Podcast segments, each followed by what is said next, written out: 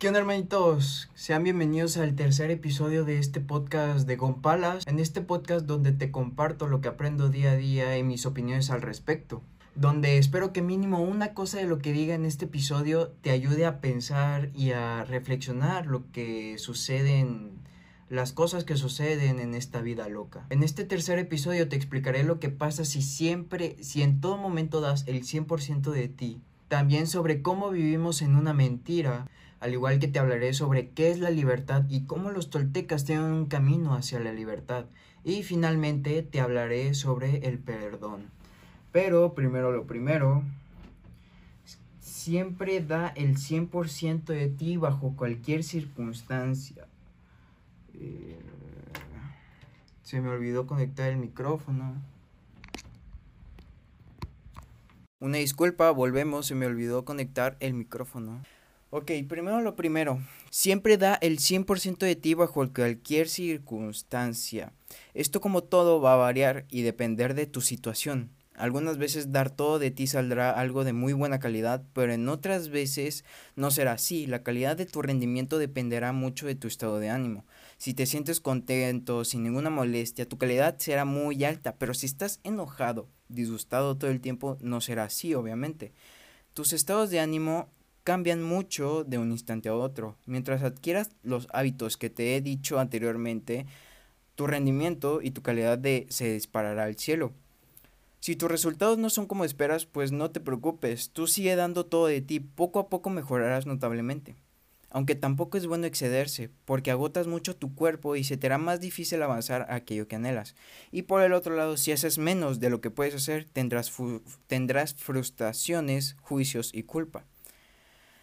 Si siempre das todo de ti, si siempre das el máximo, vivirás con una gran intensidad, serás muy productivo y serás muy bueno contigo mismo porque te entregarás completamente a tu familia, pareja, a todo. La acción de dar todo de ti es lo que te hará feliz. Hacer lo máximo que puedas significa actuar porque amas hacerlo y no porque esperas una recompensa. La mayoría de la gente equivocadamente actúan esperando una recompensa a cambio. Ese es el motivo por el que no hacen lo máximo que pueden en la acción que están ejecutando. Un ejemplo puede ser cuando una persona trabaja toda la semana, no porque le guste, sino por la recompensa que le van a dar cada 15 días. Y en sus días de descanso intentan escaparse de su realidad, se emborrachan. A esas personas no les gusta su vida y cuando pasa eso se hieren de diferentes formas. A contrario de esto, cuando hacemos las cosas porque nos gusta y sin esperar una recompensa, ahí es cuando te darás cuenta que te encanta hacer lo que haces. Las recompensas llegan solas, hasta que puede que llegues a recibir más de lo que pensaste. Si das el 100% en todo y te gusta hacer lo que haces, disfrutarás la vida. Lo harás porque te gusta, no porque tengas que hacerlo o por complacer a alguien. Nunca te juzgarás a ti mismo por no haber dado el 100%. Esto realmente te hará libre. Cuando das el 100% en tu trabajo, te gustará lo que haces y lo dejarás de considerar como un trabajo.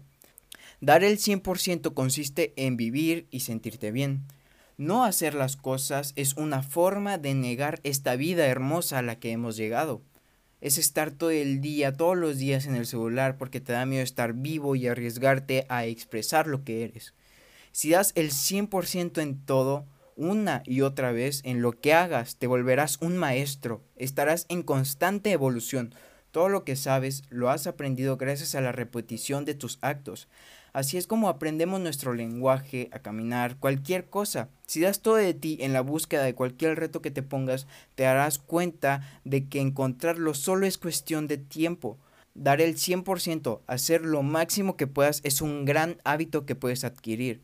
Siempre vivir en el presente, tendiendo una proyección hacia el futuro, pero estar consciente de que tuviste un pasado. Con esto jamás te juzgarás ni te dirás que lo pudiste haber hecho mejor, porque diste el máximo, no hay nada que reprocharte. Entonces estos son los beneficios que te da que te da siempre hacer el máximo, siempre dar el 100% en cada momento que estés vivo. Ahora hablaré sobre cómo es que vivimos en una mentira. Y te lo explico así. Si vives en el pasado, estás viviendo en una mentira. El pasado no es más que una ilusión, una serie de recuerdos con los cuales te sientes feliz porque creas una nostalgia, una narrativa de ver solo lo bueno. Por ejemplo, un desamor. Puede que en tu relación hayas tenido pocos o muchos problemas, puedes que hayas sido infeliz, pero conforme pasa el tiempo empiezas a minimizar esos problemas. Miras en retrospectiva y piensas que esa relación estaba muy bien todo. Y empieza un proceso de idealización de ese mundo con esa persona y eso hace que te sientas con más dolor esa pérdida, porque es muy fácil romantizar aquello que nunca fue. Pero toda tu idealización con esa persona, ¿qué crees? Es una mentira. Vives en ese mundo del pasado que ya no existe y no existirá jamás. Cuando vives en el pasado, cuando vives en la mentira, no disfrutas lo que pasa en el momento presente, porque deseas que lo que estuvo en tu pasado esté en tu presente, pero la realidad es que nunca va a ser así. Lo que fue, fue. Y si eso del pasado no está en tu presente, significa que ya pasó su tiempo y por eso no está. No estamos como para perder el tiempo de nada ni por nadie solo porque deseamos un pasado que ya no existe. Vivir en el pasado no te hace vivir al 100% tu presente, solo te hace vivirlo a medias. Y todo esto te conducirá al sufrimiento. Por eso es mejor dejar ir al pasado y vivir el aquí y ahora, dejar ir las cosas que la vida te va quitando. Así será mejor para ti. Cuando haces todo esto, vives al 100% dando todo de ti en el momento presente. Disfrutarás lo que pasa aquí y ahora. Mi manera de pensar y de ver las cosas sobre este tema es siempre disfrutar y vivir el aquí y el ahora, dando todo de mí, dando el 100% en cada cosa que haga. ¿Todo esto para qué?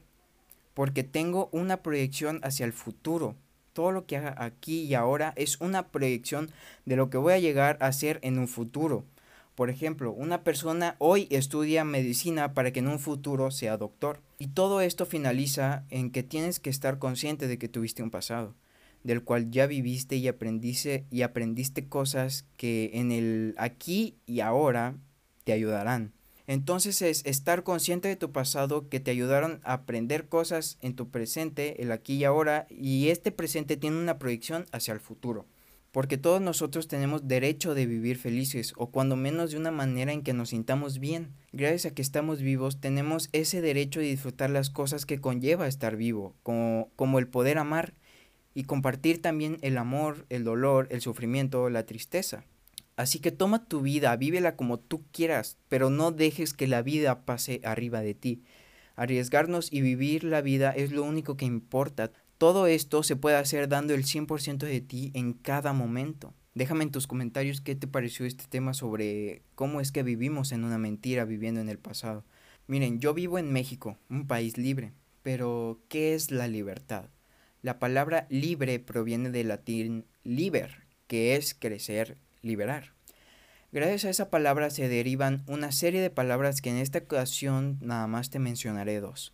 La etimología de la palabra libertad proviene del latín libertas, libertatis, compuesto con el sufijo tat, que indica cualidad, por lo cual libertad es ese estado o esa cualidad de poder operar sin ningún obstáculo. Ahora, la etimología de la palabra liberal, que proviene del latín liberalis, compuesto del sufijo alis, que significa propiamente como una persona que piensa sin obstáculos. Entonces, ¿realmente somos libres? Mi respuesta es que no. Cuando vemos a un niño de 2, 3 años, observamos que es una persona libre. Siempre está sonriendo, está feliz, no le da miedo jugar, no le importa el pasado ni tampoco el futuro y solo vive el presente. Su tendencia natural es disfrutar de la vida, jugar, ser feliz y amar. ¿Y por qué los jóvenes y los adultos no son así? Gracias a nuestro sistema de creencias con el que nos programaron mucha basura y con el, y con el que crecemos, este, esta domesticación del ser humano, dejamos de ser felices. Nuestro verdadero yo es un niño dentro de ti que nunca creció. Cuando realizamos actividades que nos gustan como jugar fútbol, videojuegos, tocas el piano, escribes poesía, ahí es cuando el niño reaparece. Estos son los momentos más felices de tu vida, cuando no nos importa el pasado ni el futuro. Pero nuestras responsabilidades es lo que casi nos impide estar así.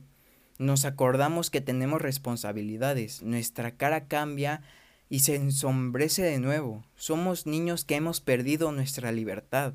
El primer paso hacia la libertad personal es ser consciente de que no somos libres. Cuando somos conscientes buscaremos la forma de resolver esos problemas. Cuando pongas en juicio tu sistema de creencias, descubrirás que las que te hacían daño son mentiras. Por eso es muy importante que domines tu sistema de creencias. Ahora, aquí es donde voy a meter a los toltecas y cómo eh, los toltecas tienen un camino hacia la libertad.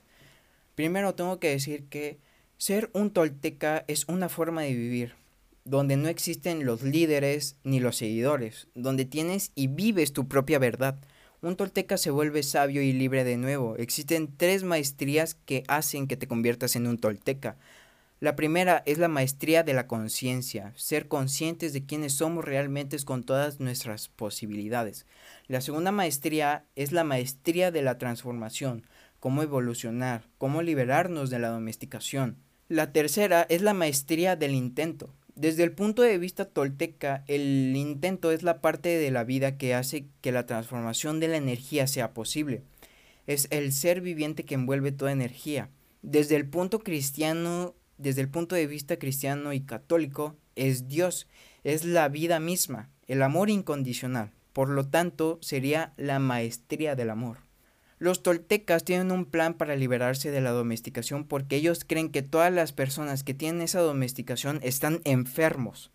Que la domesticación es como un parásito. Un parásito es un ser que subsiste a costa de otros seres vivos chupando su energía y daña a su anfitrión poco a poco. Nuestro juez interior, la víctima y el sistema de creencias es un parásito. Estos tres constituyen a un ser vivo de energía psíquica o, o emocional y este ser controla nuestra mente y por consecuencia controla nuestra vida. La libertad que buscamos está en utilizar nuestra mente y cuerpo, en, en, vivir nuestra propia vida en lugar de la vida de nuestro sistema de creencias. Vivir como si fuéramos niños libres. Cuando intenten domesticarnos, hay que rebelarnos contra ese parásito. Quizás ganes la guerra o quizás la pierdas, pero siempre da el máximo que puedas. Ahora hablaré sobre el perdón que pronto se va a conectar con los temas que estoy diciendo con anterioridad. Entonces, es necesario perdonar a todos, a tus papás, hermanos, familiares, amigos y a Dios. Y sobre todo a ti mismo. Cuando te perdonas a ti mismo, el autorrechazo desaparece de tu mente Ahí finalmente te aceptarás y sentirás un gran amor por ti mismo porque acabas aceptándote por completo. El perdón es la clave para ser libres. Sabes que has perdonado cuando ves a esa persona, oyes su nombre y ya no sientes nada emocional. Cuando te tocan esa herida y ya no sientes dolor, ahí es cuando realmente has perdonado. La verdad es muy dolorosa porque abre todas tus heridas que se cubrieron con mentiras para sanarlas. Las mentiras te ayudan a tapar esas heridas y con y continuar funcionando. Pero cuando te perdonas, ya no necesitas de estas mentiras para curar la herida. Esa herida se va a curar sola con el perdón y el contacto te resultará placentero. Entonces, ya para finalizar este tema, este tercer episodio, eh, la gran reflexión que percibo en todo esto y te comparto es que en nuestra domesticación nuestros papás nos enseñaron a vivir de una forma en la que jamás seremos libres.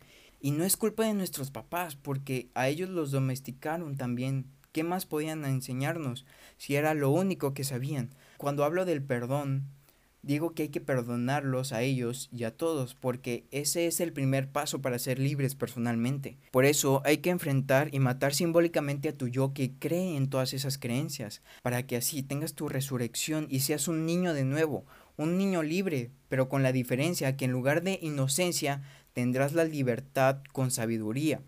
Entonces ahí seremos libres para utilizar nuestra mente y dirigir nuestra vida. Vivirás sin juzgar a nadie, perdonar a los demás con facilidad, respetarte a ti y respetar a los demás, y por cambio ellos te respetarán a ti. Tendrás permiso de ser feliz y disfrutar la vida. No tendrás miedo a, a expresar tus sueños. Sabes lo que quieres, cómo y cuándo los quieres. Todo será tu decisión, guiándote desde tu corazón noble. Y con esta hermosa reflexión me despido de este tercer de este tercer episodio de este podcast. Te doy las gracias por haber abierto este este video y haberme escuchado. Dale like si te gustó, compártelo, coméntame tu opinión en los comentarios, me interesa saber lo que opinas. En el caso si estás en YouTube y nos vemos la siguiente semana con un nuevo episodio.